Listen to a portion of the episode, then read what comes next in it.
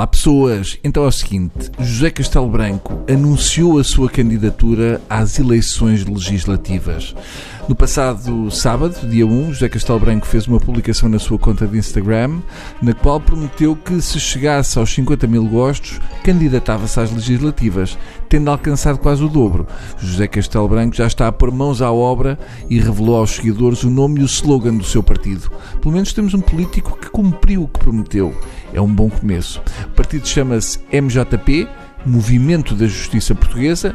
O nome é bom, mas já sabemos que qualquer movimento que o José Castelo Branco faça é sempre à base de dar ali um bocado à anca. É, é, ali um, bocado esquisito. Movimento da Justiça Portuguesa não é grande nome, porque se há coisa em Portugal que está mal vista é a justiça. Pior só a Partido dos Comendadores Portugueses ou Aliança Popular dos Grandes Banqueiros. Ainda não sei quais são as ideias de fundo do movimento José Castelo Branco, mas em alguns temas ele leva vantagem. Por exemplo, pouca gente se tem dedicado tanto à terceira idade como ele. Falta, por exemplo, saber o que é que o Zé pensa da eutanásia.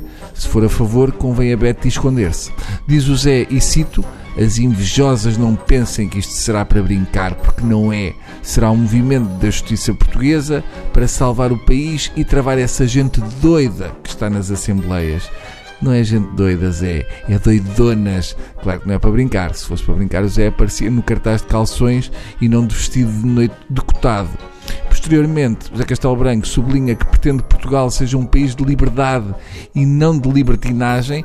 Bonito. Isto demonstra um político capaz de se sacrificar. O Zé quer acabar com as orgias que são o seu ganha-pão.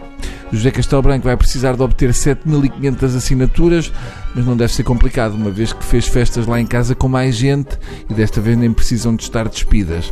Caso reúna o número mínimo de assinaturas para que o MJP seja elegível, José Castelo Branco irá defrontar um familiar, nada mais nada menos do que o primo António Costa, atual Primeiro-Ministro e provável cabeça de lista do PS às legislativas de outubro.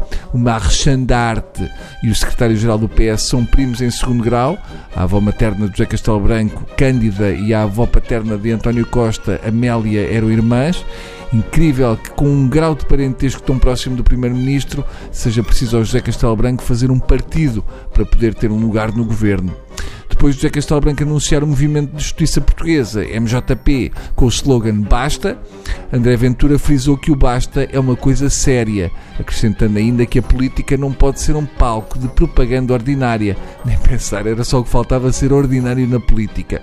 Há que ter a classe do partido do André Ventura, que no dia anterior às eleições legislativas tinha no Twitter e no Facebook cartazes com fotos do Primeiro-Ministro, da líder do Bloco e do líder do PCP e a frase Vamos ver as trombas deles no domingo.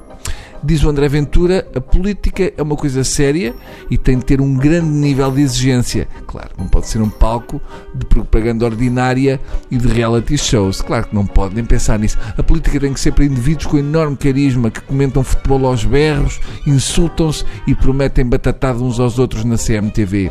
Com a classe que este tema merece, eu acho que me atrevo a fazer um trocadilho. Antes o partido do José Castelo Branco que ser partido pelo José Castelo Branco. Ah, já me arrependi. Pronto, já está feito. Deus também é.